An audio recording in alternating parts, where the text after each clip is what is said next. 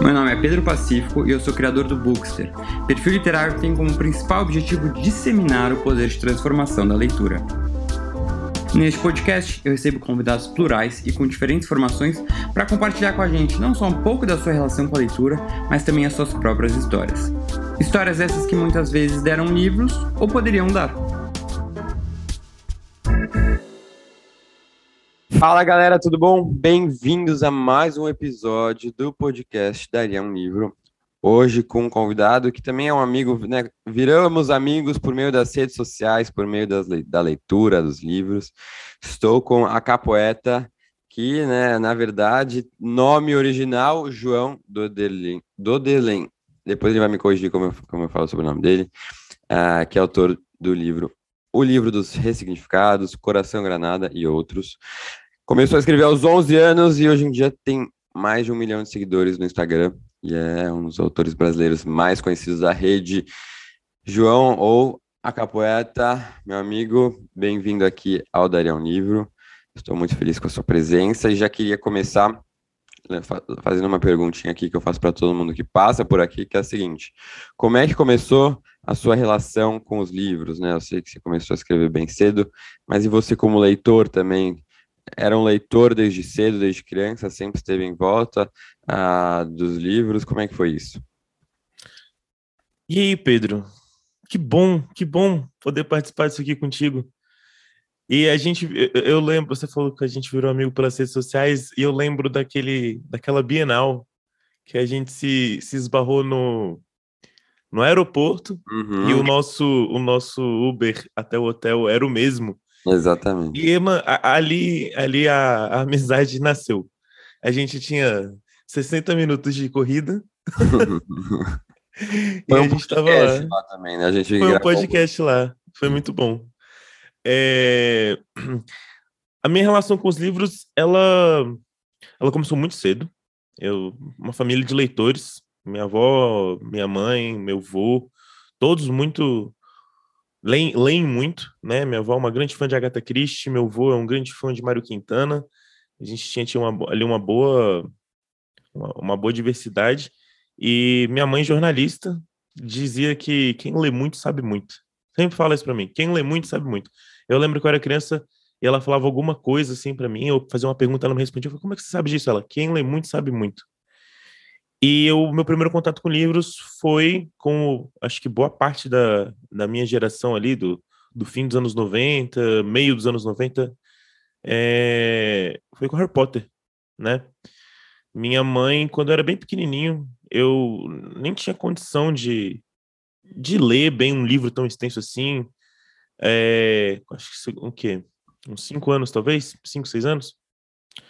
Eu lia livros infantis, com ali meus 4, 4 5, 6 anos, lia muito gibi, e ela lia o Harry Potter para mim é, todo dia de noite. Ela lia junto comigo, ela lia em voz alta. Ah, Isso foi criando ali um, um, gosto muito grande pelo, pelo, pelo universo, tanto que é, essa, a literatura fantástica, né, fantasia, é um dos meus, das minhas maiores paixões e uma das coisas que eu mais amo escrever também, uhum. apesar de não postar. Uhum. Mas foi ali um papel muito interessante, porque talvez eu desse conta de ler as páginas, talvez, mas ia ser aquela leitura mais lenta, entendeu? Talvez eu não, não vivesse a história como, como eu vivi com, com, com ela lendo para mim. E ali já no segundo livro eu já tinha uma idade, aí eu já comecei a ler o segundo livro, comecei aí. E a poesia foi similar. Foi como eu vou recitando Mário Quintana pelos corredores da casa. E eu gostando muito da sonoridade que, que tinha os textos do Mário Quintana, os poemas do Mário Quintana. E passei a ler poesia também, graças ao meu avô. Então foram influências mistas. Muito legal isso de ler Harry Potter para outra pessoa deve ser uma experiência muito incrível. Ah, ela fazia, fazia as vozes. Era, era bom, ela tentava fazer uma, uma diferenciação ali no, o Hagrid, ela mandava uma voz mais assim. Uhum. Óbvio que a voz dela não chegava tão grave, mas era muito divertido. Era um esforço. Era tipo era uma mãe que gostava muito de ler, lendo para um filho que ela gostaria que ele gostasse muito uhum. de ler. Uhum. E ela tentava fazer o, o melhor, né? O, aquela experiência ser mais única. tentava o máximo possível e conseguiu. Uhum, uhum. O... E é muito louco, eu sempre falo como Harry Potter foi importante, eu acho que para criar uma geração de leitores, né? Assim, pelo menos para despertar o interesse pela leitura. É, a importância do, do, do, dos livros, eu acho que é, é muito grande por isso. Além de né, entreter muita gente, criar muitos fãs, eu acho que foi responsável por criar muitos leitores. Então, assim como você, muita gente, né, teve o primeiro contato com os livros, ou começou a ler e, e se interessar por meio de Harry Potter. Eu acho muito importante o papel desses livros que acabam servindo de porta de entrada. Né? O meu primeiro livro, meio que sem querer, fiz isso com muita gente, recebi muito, recebi muita mensagem, especialmente de pais, uhum. no Instagram, na época do, do primeiro, do segundo, do terceiro livro, falando assim de, de que os filhos começaram a, a, a, a ler né, mais, tipo, criança mesmo, é, por conta do, do, dos seus significados. E realmente, na, nos lançamentos eu recebo muita criança também. Uhum. E é geralmente acompanhado do pai. E aí é engraçado, porque muitos deles comentam que é, é a primeira vez que o filho pede para ir numa livraria, sabe? A primeira vez que a filha uhum. pede um livro de aniversário. Tipo, o presente de aniversário dela foi o livro e no, nos autógrafos. Então, tipo, eu, eu gosto, eu, eu não, isso acabou acontecendo sem querer, mas eu acho tão, tão, tão legal, tão importante, porque o primeiro livro, cara, imagina você ser o primeiro livro de alguém. Hum. Pô, isso é, isso é um. Demais, não, maravilhoso. É, eu fico imaginando. Porque assim, eu acho que nós dois, querendo ou não, a gente trabalha com incentivo da leitura, né? Você escrevendo e eu lendo e fazendo com que os outros tenham interesse pela leitura. Então, se para mim já é muito legal receber mensagens de pessoas falando, né, como ah, eu posso ter ajudado a, a, no hábito da leitura, a pessoa retomar. Imagino para quem escreve é lido, então, e, e alguém falar que eu, o seu livro ajudou aí a, a, criar o hábito ou a retomar o hábito. Então, é, nem consigo imaginar o quanto isso pode ser recompensador. E, e, e hum, João, queria que você contasse um pouco para o pessoal aqui como é que começou a sua. É, primeiro, eu acho como quando você começou a escrever mesmo, né? Aí mais no seu lado de escritor, como é que veio essa essa paixão pela poesia, por querer escrever poesia? Eu acho que em uma um, em uma geração que talvez lê, se já lê pouco as novas gerações, leem menos ainda poesia, né? Como é que começou essa sua paixão pela poesia e escrever poesia? É, a paixão pela poesia começou ali com o meu avô, Leno Mário Quintana, é, e a, a, rima faz cócegas no, no ouvido, especialmente de criança, né? A gente fica um pouco impressionado com, com a rima. É engraçado, para mim essa é a descrição, a, a rima faz cócegas, porque a gente sente uma coisinha né, quando, a, quando a gente escuta a sonoridade de uma rima. E então eu, eu, puxei muito minha atenção ali e fiquei fascinado desde pequeno. E ali com os 11 anos, é, 11 anos eu comecei a escrever alguns textos e fui e fui pegando muito numa, numa ideia meio reflexiva, sabe, uma narrativa quase poética. E não muito depois eu resolvi tentar. Foi muito do nada. Eu simplesmente uhum. falei, por que não? Uhum. por que não tentar fazer uma poesia? E aí eu, eu fiz. É, inicialmente eu, eu tentava escrever com as métricas, né? E só que eu me senti um pouco preso nas métricas. Fui revisitar as métricas muito, muitos anos depois, mas ali no início eu basicamente estava escrevendo versos e rimando, ali com os 11, 12 anos. E parecia para mim, sentia, eu sentia que era a forma mais fácil de me expressar. Então, ali, é, as pessoas, elas, elas subestimam muito o mundo de, um, de uma criança de 10, 11, 12 anos. Mas é ali eu digo que é uma das idades mais malucas, porque é ali que a gente está tendo contato com o mundo cada vez de forma mais independente, né? Com 10, 11, 12 anos, a gente já não é mais tão criança, mas a gente também não é tão velho. Uhum. Então, ao mesmo tempo que os pais passam a cobrar um pouco mais de independência da gente, um pouco mais de maturidade da gente, a gente não tem essa liberdade. E é bem ali nessa idade que a gente começa a ser emocionalmente. É... A gente começa a ser um aventureiro das emoções, porque a gente começa a entrar em contato com o mundo inteiro de emoções, com as emoções que existem, né? É...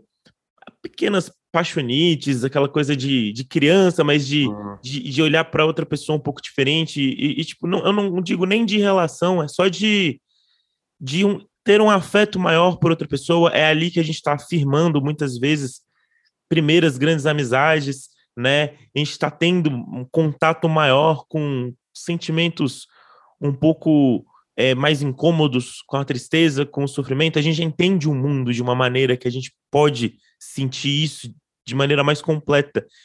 E, e, os, e é um momento também que os pais deixam a gente sentir mais, né? Hum. A gente já tem um pouco mais de, dessa independência emocional é, ali. Então, esse turbilhão de, de sentimentos malucos, de novas experiências e de novos começos e de novas sensações culminaram em poesia. Era assim que eu escrevia para entender, porque eu nunca fui de fugir de um sentimento, né? Eu sempre me sempre me fiz vulnerável para os sentimentos e sempre abracei eles quando eles apareciam. E eu escrevi sobre isso, porque eu queria entender. E para mim, escrever, especialmente poesia, sempre foi uma maneira de dialogar comigo. Óbvio que uhum. naquela época eu não entendia que era isso. Mas hoje eu vejo, era um diálogo. Eu escrevia algo sobre uma situação, um sentimento que eu estava vivendo ali e que estava dentro de mim e eu queria botar para fora. E alguns minutos depois eu lia os meus textos. E eu relia, e eu relia. E a sensação que eu tinha, e hoje eu entendo, é, e tenho até hoje, é de estar conversando comigo, só que com menos peso. Então, uma conversa entre um João de cinco minutos atrás com o João de agora. E às vezes eu meio que me entendo, né? E a poesia virou algo intrínseco meu e eu não consigo largar ela nem, nem que eu queira né? Quero escrever meus romances, quero escrever fantasia, mas nunca vou deixar de fazer poesia. É, quando as coisas apertam, quem me salva ainda é a poesia. É, acho legal você falar isso, porque eu recebo muita mensagem de, de gente falando como a leitura e até mesmo a escrita é, acaba ajudando a pessoa, acho que tanto num processo de autoconhecimento, para mim, né, eu falo que foi super importante a leitura, nesse processo de autoaceitação, é, né, com a minha orientação sexual, porque realmente é um processo de autoconhecimento. E você falando isso, né, de você, é uma forma de você lidar e se encontrar com seus sentimentos. Como é que, para você, você vê essa escrita como uma possível. Porque, assim, para mim, a leitura é, é, como se fosse uma meditação, né? Eu, eu sofro de ansiedade, eu, eu tomo remédio, faço terapia. É, hoje em dia está tá bem controlado. Mas a leitura é como se fosse uma meditação para mim, assim, me ajudar a me acalmar, a me, a me centrar, né, a conseguir focar em algo, relaxar. A escrita tem esse papel, né, para você, a gente pensando aqui numa, num tema de, de saúde mental? Tem, tem, absurdamente. Mais do que a leitura. É, eu sempre gostei muito de criar. E eu lembro de ficar escrevendo escrever é prazeroso, sabe? Uhum. É, e eu senti um prazer maior escrevendo do que qualquer outra coisa, qualquer outro outro, outro hobby. É, hoje em dia eu tenho todos os desafios de que a escrita agora é minha vida profissional, mas continua sendo terapêutico. Tem uns momentos que são extremamente terapêuticos, são catárticos. Uhum. De tem eu, eu, eu, eu sofro de ansiedade, né, de tag e e tem, tem momentos que quando a ansiedade aperta, né, falando de, de, de saúde mental, escrever, cara, era ali no momento era, era é, me ajudava a, a botar as coisas no lugar, minimamente no lugar, para pensar. Ansiedade é medo, né? Então, é, uma das raízes é, é o medo, é o, é o, sentimento futuro, né? É, tipo, o que pode acontecer, o que vai acontecer, e todos os desdobramentos disso né, apertam, né, é, imobilizam. E escrever me ajudava a botar um pouco uh, isso em. Dar uma, organizar um pouco esses pensamentos para poder ver de uma maneira melhor. Né, obviamente, não entendam, não estou falando aqui que a escrita salva tudo, né? é, acompanhamento médico, psiquiátrico e, e, psicológico é muito importante também. É, mas sim, escrever é terapêutico para mim e é uma forma de expressão. Então, eu acho que pode ser terapêutico para muitas pessoas, assim como outros tipos de arte, né? Uhum. É, fotografia, pintura, é, escrever música, cantar. Cantar, para mim, também é, é, terapêutico. Eu gosto muito de cantar, apesar de fazer isso só dentro de casa. Uhum. É, também é muito. É, é, é bem terapêutico isso para mim. É bem. Não, que legal, porque. É, é tão importante a gente conseguir encontrar né, atividades que acho que consigam nos tranquilizar, é, e, e, realmente num, num, num, processo de autoconhecimento, de meditação, e não necessariamente a gente precisa, né, eu já tentei meditar, assim, é super difícil, é, mas eu acabei entendendo que para mim talvez a leitura sirva como mais propósito. É, a leitura é, é, tá bem ali próximo, né? Você foca seu pensamento em uma única coisa uhum.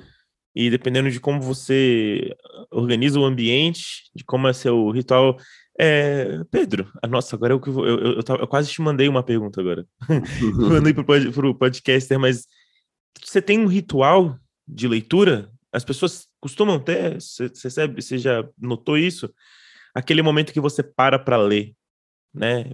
Tem, tipo, é sempre no, em casa, é sempre no mesmo lugar, você uhum. sempre, sei lá, faz algo antes, você se prepara mentalmente para ler, você é, tem isso?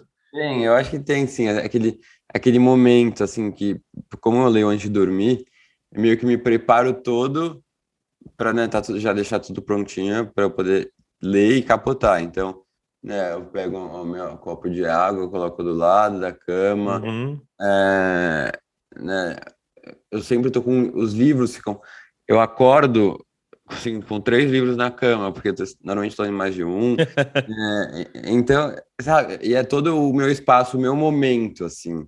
É, eu gosto muito disso. E as pessoas, sim, acho que a maioria dos leitores tem isso, de ter o seu. Eu acho que tem, eles têm um ritual próprio. De, às vezes pegar um chá, pegar um café.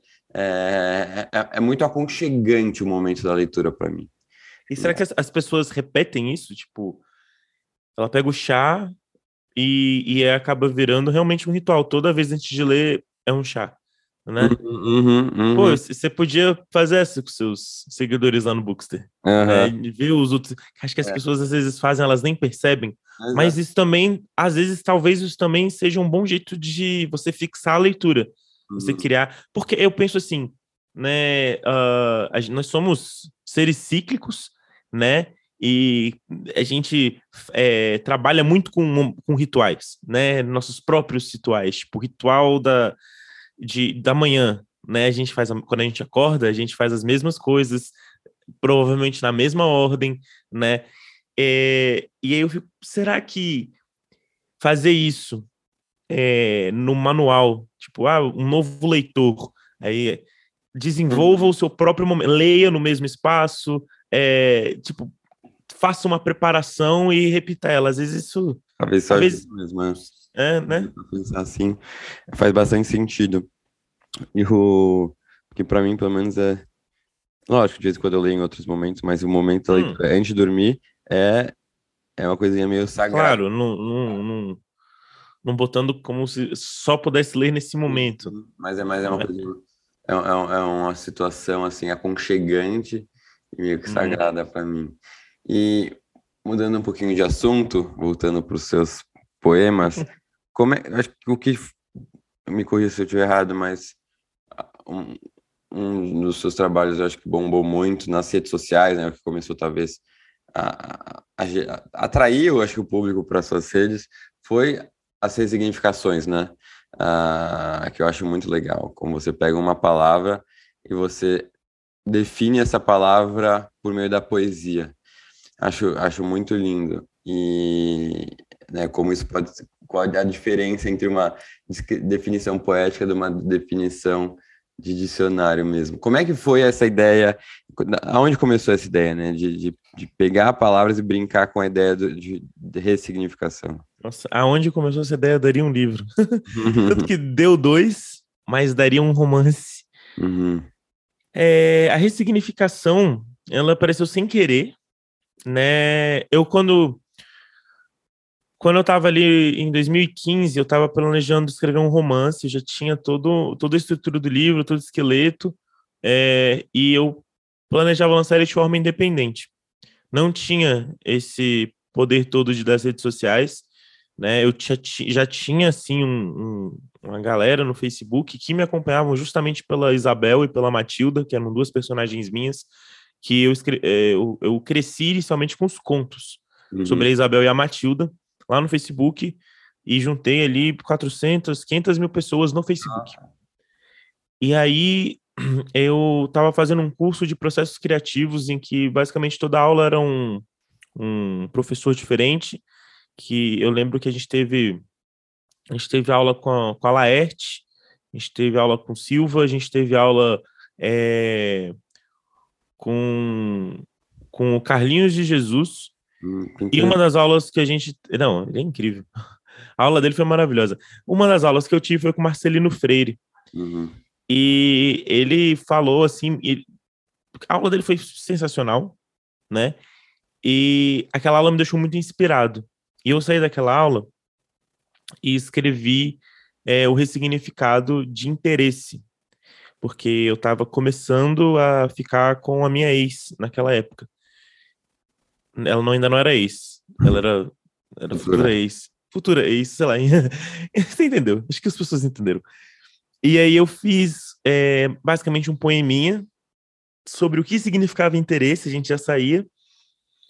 E era isso, era eu botei interesse é, tananana, interesse é, tananana, fiz. Aí eu uhum. olhei e falei, cara, eu acho que eu posso fazer, botar um, tipo um dicionário. Uhum. Do nada me veio essa ideia. Coloquei. E é, mandei para ela, ela amou e ela disse que tipo, e eu fiz o formatinho, quadradinho, bege, do jeito que, que é, é hoje. Desde o começo. Fiz de primeira, pá.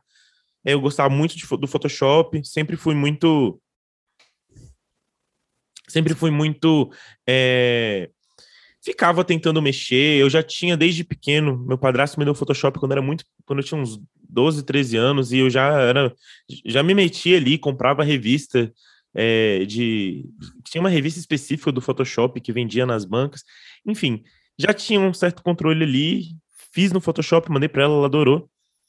E ela, é, e ela falou para eu postar na internet, né? Falou, pô, posta, acho que a galera vai gostar. E aí eu resolvi continuar fazendo ressignificações como um exercício, porque é, ser escritor não tem meio que um caminho das pedras bem definido, né? Cada um tem um, uma. Você, você entrevistou muita gente. Eu acho que todas essas pessoas tiveram suas próprias trajetórias e algumas totalmente diferentes de outras, né? Como chegar nas livrarias, como como chegar no público, né? editora, forma independente, editora pequena, gente que publicou no exterior, gente que publicou na internet antes de publicar na livraria, gente que já começou numa livraria, né, zine, tem um monte de maneiras diferentes e era não tinha meio com o caminho das pedras. E eu estava num momento em que eu estava querendo melhorar, me aprimorar, né, testar a minha escrita. E não tinham tantos exercícios assim, não tinha tanta gente na internet né, compartilhando processos criativos e trazendo aulas de escrita uhum. criativa com tanta acessibilidade, assim, eram coisas muito mais específicas, muito mais é, nichadas.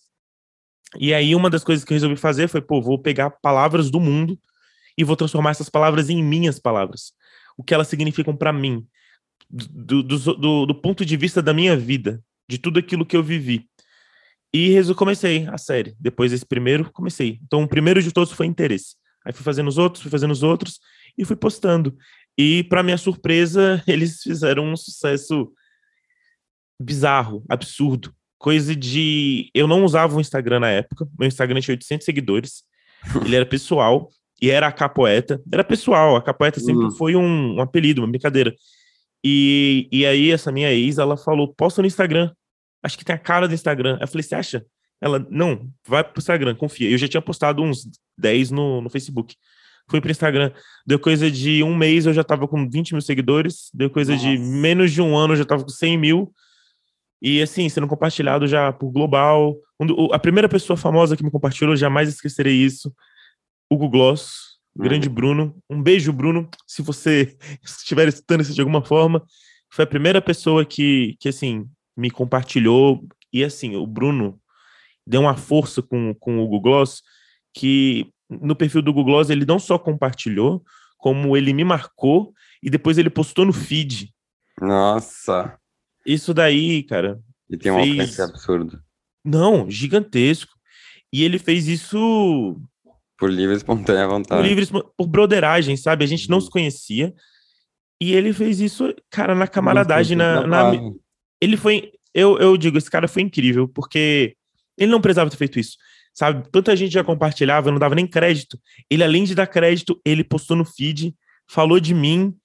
E, cara, dali pra frente, foi só um abraço, né? Uhum, uhum. Não, muito legal. E como é que você vê é, na, na, internet? Como é que é? você começou na internet? Hoje em dia você já tem livros publicados e tal, mas a ideia né, de um escritor que publica suas, suas, suas é, o que escreve nas redes sociais. Qual que talvez você ache que seja a diferença de um escritor que, que, que, trabalha com as redes sociais do que talvez só um escritor que publica e é isso, e, e, né, e, não, e não, tem é, essa interação constante? Você que já passou pelas duas formas e, e, continua trabalhando na internet, como é que você vê essa diferença? Cara, um escritor que, que, que tá acostumado com a internet, que assim, às vezes de forma nem sempre, mas de forma nativa, entre aspas, né? Eu sou de 96. É, eu tive contato com a internet muito cedo. Eu cresci ali a adolescência com a internet, uhum. né? Já no computador. Mas a gente vê aí, por exemplo, o Carpenejar, que é um mestre também na internet, que fez essa migração muito bem e que trabalha ainda os dois espaços muito bem. Talvez a gente, provavelmente a gente vê a internet de formas diferentes por conta dessa naturalidade, né? Mas ele também está muito presente na internet. Então ele deve sentir as mesmas coisas. Uma das coisas que é uma das coisas mais marcantes é o feedback instantâneo.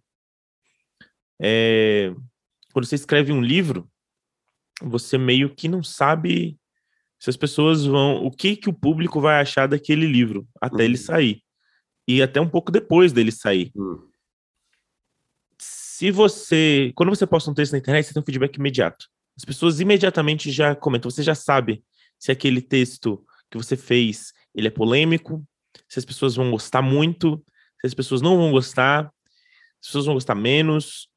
E às vezes você se surpreende para todos os lados. É, e você. E às vezes é uma armadilha. Porque às vezes é o algoritmo, às vezes é a rede, às vezes é o uhum. espaço como estão as coisas, o como é que o público está naquele momento. Então, às vezes um texto que você acha que não deu não fez sucesso, não é por conta do texto, é talvez por conta de uhum. algoritmo no momento, talvez seja por conta do horário, né? Uhum. Talvez seja por conta da época. E talvez esse texto faria muito sucesso em outro momento. Eu falo isso porque eu tenho textos que às vezes eu já repostei, e que assim, na primeira vez que eu postei, coisa de 15, 20 mil comentários, né, 100, 150 mil curtidas no Instagram, aí eu reposto hoje e não chega nem perto disso, uhum. né? Ah, mas é uma, é uma repostagem. Mas assim, é coisa de quatro anos atrás, ah, três anos atrás.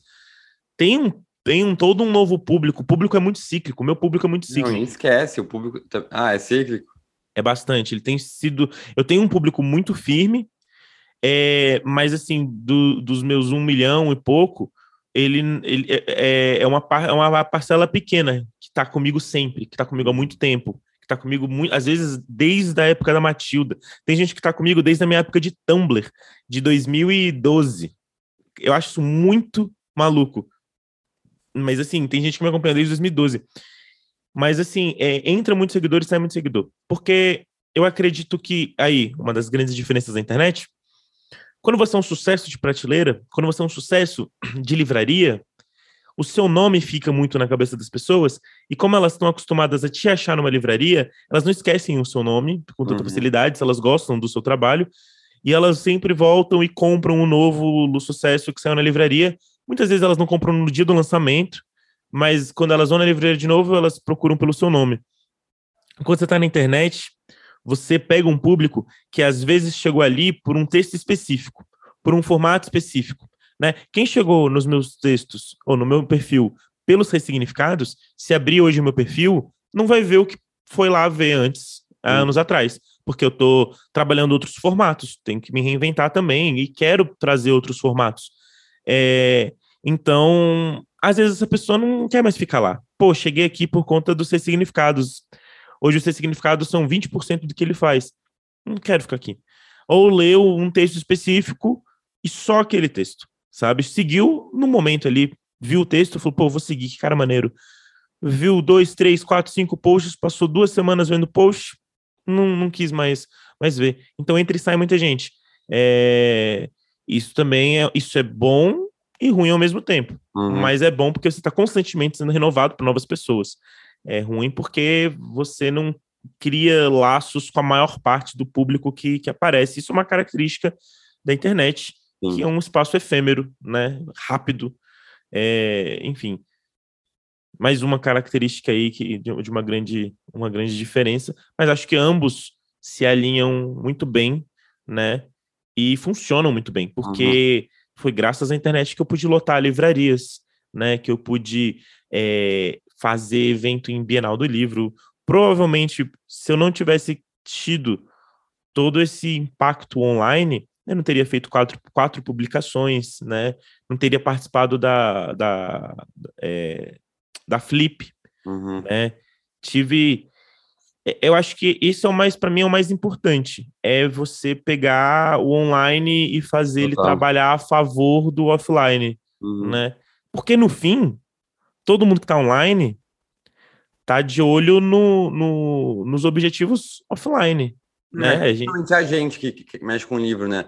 A gente quer que a pessoa, a gente está lá para incentivar que a pessoa saia da rede social e pegue um livro. Até as pessoas um livro. Mas por que, como é que você. Não é meio contraditório, né? Você tá na rede social, mas eu tempo falando para a pessoa não ficar na rede social. Fala, gente, é só assim que a gente vai atingir o público, né? O público tá na rede social, não adianta eu ficar falando sei lá onde, se não vou ter. Não vou ficar pregando para ninguém. Então, a, né, a ideia de a gente estar na rede social, acho que é muito para conseguir estar onde os, as pessoas estão hoje em dia, né? Não dá para a gente negar isso.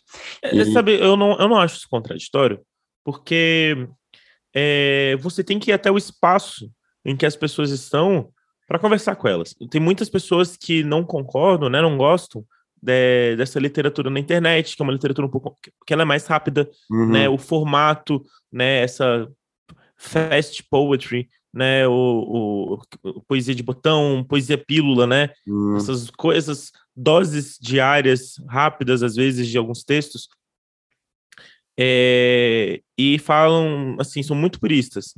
A, a, literatura fica no livro. Né? E, eu não, e não é bem assim. Porque eu, e eu falo muito isso. Quando a gente posta poesia na internet, a gente atinge aquela pessoa que, entre uma partida e outra de um jogo, vai mexer no Instagram e aí ela vê uma amiga compartilhando. É, a gente chega ali numa galera que, que, que gostaria de ler, uhum. mas que não está lendo. E às vezes não está lendo por falta de incentivo, por falta de um bookster, Total. por falta de um autor que ela consiga se identificar é, mais, né? Que seja que, que, seja um autor de redes sociais também, porque pô, tem um público todo aí. Se eu já fui uma geração que cresceu com a internet, é. pô, a galera que tem 15, 16, 17 anos hoje, nossa. Não sabe né? que é isso. Né? Então, a gente está ali no mesmo mundo, nós somos pessoas parecidas, né? Uhum. A gente tem uma uhum. proximidade maior, então isso é muito importante. Eu acho que você tem que ir até o lugar onde as pessoas estão para incentivar elas a lerem livros. Então, uhum. acho que o que você faz faz todo sentido, uhum. né? Uhum. Mas isso de receber críticas, né? Imagino que você deve receber. Eu, eu também recebo, né? Quem é você para falar de livros, assim, né? Já, já, já recebi muitas Nossa, você já recebeu essa? Várias, assim, tipo, ah, quem é você para julgar um livro? Fala, gente, eu sou só um leitor que gosta de falar sobre livros, e é isso, a gente tem que dar ao leitor a falar que ele pode sim falar sobre livros, né? Tirar o livro dessa ideia de que só fala do, do pedestal, de que só fala de livro a classe intelectual, né? Não, pode falar quem quiser, quem é quem lê, quem quer ler, quem não entendeu o livro, quem gostou, quem não gostou. É, a gente tem que saber muito disso. Mas aí, só mudando de assunto, uma certo. coisa que está chegando meio que ao final, eu queria te perguntar. Primeiro, além de Harry Potter, né, quais outros livros marcaram a sua vida, a sua vida, assim, seja a sua infância, juventude ou hoje em dia? É, e também queria saber que, que autores que te inspiram a escrever. Lá no início, é, a antologia do Mário Quintana me marcou muito. O, o Harry Potter, todos eles, e não sobrou nenhum. Uhum. Agatha Christie. É, foram livros ali no, no, início da minha trajetória que me marcaram bastante. É, pode parecer controverso, não sei muito sua opinião sobre isso, mas eu imagino que seja uma opinião favorável. Muito cedo também eu entrei em contato com o mundo do, dos quadrinhos, é. né? Graphic novels, mangás. E eu consumia muito, eu consumia muito, lia muito, porque era uma coisa semanal. Então, assim, junto com leituras de livros, que eu, eu sempre fui um leitor meio lento, uhum. né? Eu não, eu, eu leio, eu demoro para ler, eu gosto ali de, de mais devagar. Lia muito mangá, né? E assim, de mangá, o meu primeiro mangá que eu li foi Death Note. É, e, e só para dar um exemplo. Então eu sempre misturei, misturei as, a, os, os, gêneros literários bastante. Uma das graphic, graphic novels que eu li que mais me marcou foi Retalhos, né? Não sei se, se as pessoas conhecem, mas, cara, é lindo, a mensagem é muito bonita. De quem que é, é... sabe? Oi? De quem, quem que é a autora ou autor? Cara, a gente pode descobrir agora. Eu lembro da capa, a capa é laranja. É, é bem bonita, deixa eu ver aqui. Eu sei, eu sei qual que é a capa. É... Vamos ver aqui. Craig Thompson. Uhum. É, outra graphic novel que, que eu li também é Seconds, que aqui no Brasil é Repeteco, que é do Brian Lee O'Malley. Uhum. eu acho que eu pronunciei certo, não tenho certeza. Que é o autor de Scott Pilgrim, mas é uma outra, é uma outra obra. Então, assim, uma diversidade de obras aí. Hum. Entrei em contato com o Silmarillion, bem novo. Obviamente não foi, foi um, foi um baque. Do Tolkien, né? É, do Tolkien. E na poesia eu comecei a pegar, assim, eu ficava muito no, no Quintana e no Drummond, quando eu era uhum. mais novo. E muito inspirado nas músicas também de Chico Buarque. É, eu era apaixonado. É, hoje em dia, Rupi Kaur, não tem como dizer, não tem como não dizer que ela teve uma influência. Eu li muito Rupi, gosto da Rupi. Uhum.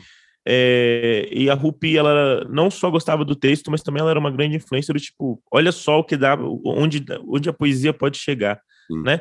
Lang Live, sempre falo dela. Eu sempre recomendo o livro Love and Misadventures e o Lullabies, que são é, livros de poesia da Lang Live. Infelizmente, eles não têm em português. Hum. É, acho que o, último, o, único livro da Lang Live em português, acho que é o Sad Girls, que saiu como Garotas Tristes no, pela, pela Globo. É, eu não sei qual que é o selo que, que saiu, mas eu gosto muito da, da Lang Live. É, e estou agora lendo Duna hum. e, e, alternando com Castelo Animado, que eu comprei recentemente numa coleção que a. É, que, como é, qual é, que é o selo? É do grupo editorial Record. É, acho que é o selo Galera. Enfim, eles hum. fizeram uma publicação muito maravilhosa do, da trilogia do Castelo Animado. Para quem é, eu vou pegar o nome da autora aqui também. Para quem não sabe, Castelo Animado é sim o mesmo Castelo Animado do estúdio Ghibli do Miyazaki.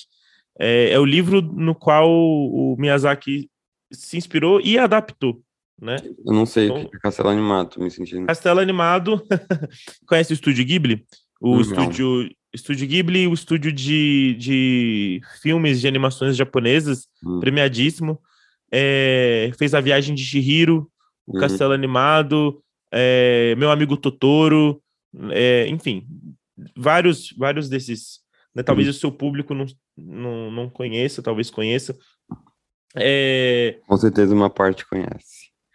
É sim, sempre recomendo, porque. E Duna, é... Tá, Duna, acho que um monte de gente agora tá lendo por causa do filme, né? Exatamente. Eu não assisti o filme nem li o livro. Ó, só, só complementar aqui pra galera. Castelo Animado da Diana Wynne Jones. Wynne Jones, uhum. eu não sei como é que pronuncia mas é muito boa leitura.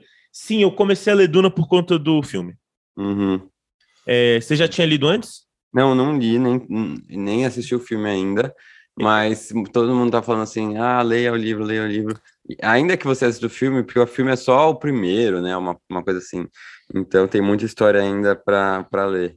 Eu te falei, eu sou muito apaixonado por. por opa, é, eu sou muito apaixonado por, por fantasia, né? Uhum. E eles trazem ali o sci-fi, né? Uma ficção científica com, com, um puta de um ar fantasioso. E aí eu vi o filme, é, não conhecia, uh, tinha ouvido falar, mas nunca tinha prestado muita atenção na, na, na, franquia. Cara, adorei o filme e fui procurar o livro, e o livro, assim, bem o que se espera, ele é denso, né? Eu não acho que ele é tão denso quanto o Marillion, por exemplo, mas ele é. Tipo, uhum. é uma leitura que eu, eu, eu comecei em inglês, e aí eu falei, cara, eu vou ler em português. Né? Eu comecei em inglês porque quando eu leio fantasia eu gosto de ler, tentar ler em inglês para para praticar, né? uhum, né? Mas uhum. aí você foi, cara, não, isso daí eu preciso, eu vou ler em português para absorver bem. E eu estou gostando. Estou, tô, eu tô, no que eu falei, leitor lento, né? É, tô indo devagar, mas estou gostando bastante. Não, é, leitor lento não tem problema, leitor lento, rápido. O importante é ler e conseguir curtir. Não, é... Né? Tem aquelas pessoas que eu fico impressionado, que elas começam a ler um livro, falam, ah, comecei a ler o livro tal. Uhum. Aí dá uma semana terminei. Eu falei, uhum. uhum. ainda mais, Pedro, que eu tenho uma relação com a leitura por conta da escrita um pouco diferente assim para mim. É, eu toda vez que eu leio, eu acabo lendo como se eu estivesse também estudando o escritor. Uhum. Né? Eu me pergunto por que, que desenvolveu esse diálogo desse jeito, uhum. por que, que o capítulo começa assim. Eu presto atenção, tipo assim, se, se a pessoa usa nome de capítulo ou não usa, se ela põe só uhum. capítulo 1, se ela põe só o número 1, né? Eu, eu, presto atenção na diagramação do livro, eu presto atenção na forma como é, passa de um como encerra um capítulo, uhum. como começa outro capítulo. Isso tudo eu vou absorvendo para aplicar, talvez, não sei. É meio que automático fazer isso. Então, talvez por isso também eu leio um pouco de, devagar. Eu não consigo de, desvencilhar as duas coisas. Ótimo, você é, realmente se aprofunda, você mergulha na, na leitura, né? Quando tá, uhum. quando foca tanto assim. E, João, queria. Chegamos aqui ao fim de nossa conversa. Ah. Super rápido, né? É, é impressionante. Falar, gente, mas já. É, né, muito gostoso conversar com você. Eu queria, assim, para terminar, não sei se você tem aí fácil algum dos seus livros, e você que lesse um, algum ressignificado que você goste bastante para o pessoal conhecer um pouquinho, só uma, né, para quem não conhece ainda, uma amostrinha do seu trabalho, é, para a gente fechar aqui nosso papo com uma leitura de um, um ressignificado seu. Tem que ser um ressignificado? Não, pode ser o que você quiser. Não, não, pode ser o que você quiser. É, então, vamos falar. Eu tenho esse aqui, que é o Para Ressignificar um Grande Amor, que foi o último livro que eu lancei, foi meu, minha, meu lançamento mais recente pela Companhia das Letras. E ele é repleto de ressignificados, né? Tem vários aqui que eu gosto. Mas, na abertura de cada capítulo, tem um, um texto. Uhum. E, assim, é... queria saber se posso ler esse texto da abertura de um dos capítulos, do primeiro capítulo. Que eles, todos eles falam da Matilda, é, dessa personagem Matilda. E aí, nesse livro, eu resolvi construir uma narrativa sobre a Matilda. Então, os seis significados são direcionados a Matilda. É, o, os textos de abertura todos tratam sobre a Matilda. E é, eu acho que isso é legal ter a oportunidade de ler esse conteúdo, né, e não um ressignificado, é, muito também para as pessoas terem um contato também, porque acho que as pessoas têm muito contato com os meus significados. Mas se você quiser, eu posso ler os dois. Não, é, ler pode, ler, pode ler os dois. Então. Porque os, os significados são bem curtinhos. Uhum. Né? Esse aqui é, o, é o, a abertura do primeiro capítulo que chama O Fantasma. Seu nome ecoava na minha mente como uma assombração. Cada pequena parte sua vivia entrelaçada nos detalhes da minha rotina e eu me assustava constantemente. Depois da história que nós dois vivemos, era impossível a saudade não me pegar lendo os nossos velhos capítulos. Eu sentia falta de você, Matilda. E quem me via vagando pela vida entre um compromisso e outro tinha certeza disso. Depois que você se foi, o caminho da faculdade ficou mais difícil. Metade do trajeto era o que eu fazia para te visitar. Seu cabelo rosa, que antes só você tinha, parecia ter virado moda da noite para o dia, e dezenas de pessoas passaram a me lembrar de você, mesmo sem saberem seu nome. Naqueles dias, tudo o que eu queria era não saber o seu nome. Mas eu não era capaz de esquecer. Eu só percebi o fim muito tempo depois de você ter ido embora. Nossa conversa se tornou um monólogo graças ao seu silêncio e à sua ausência. Como podia um amor sumir sem avisar? Minha mente inquieta, ansiosa e confusa, se viu na mira de uma saraivada de questionamentos sem respostas. Com a precisão de Guilherme Tell, as flechas do destino perfuravam meu coração no mesmo ponto em que o Cupido havia acertado antes, só que dessa vez sem a delicadeza da paixão. Eu tentei assumir culpas que justificassem a sua partida, mas nenhuma parecia real. Feito uma roupa apertada, eu não conseguia vestir nenhuma por muito tempo. Queria acreditar que as respostas estavam em mim e que poderia aprender com os meus erros, Matilda. Mas eu não tinha nada. Eu não tinha culpa e não tinha você. As memórias não me deixavam dormir. As lacunas não preenchidas me condenavam, e tudo o que eu podia fazer era definhar nos restos de um amor que morreu dormindo. O som da sua voz fazia barulho de madrugada, e Matilda, eu tinha medo do escuro. Essa é a abertura do Fantasma. lindo, lindo. Que tra é, tra trata muito isso do, do ghosting. Uhum. Né? Um amor que acaba do nada, sem respostas. E eu vou ler, vamos ver aqui um, um ah, vou ler um que eu gosto bastante. Desconhecer. Desconhecer é quando eu passo batido por alguém que conhece a minha banda preferida, o meu nome do meio e o endereço da minha casa. É estranhar um perfume familiar. É ouvir a sua risada e não lembrar de nada. É a borracha que apaga nomes escritos pelo destino. É um abraço sem encaixe. É a dor de saber para sempre. É a dor de saber para sempre que não seremos mais o que um dia fomos. Desconhecer é quando memórias entram em coma.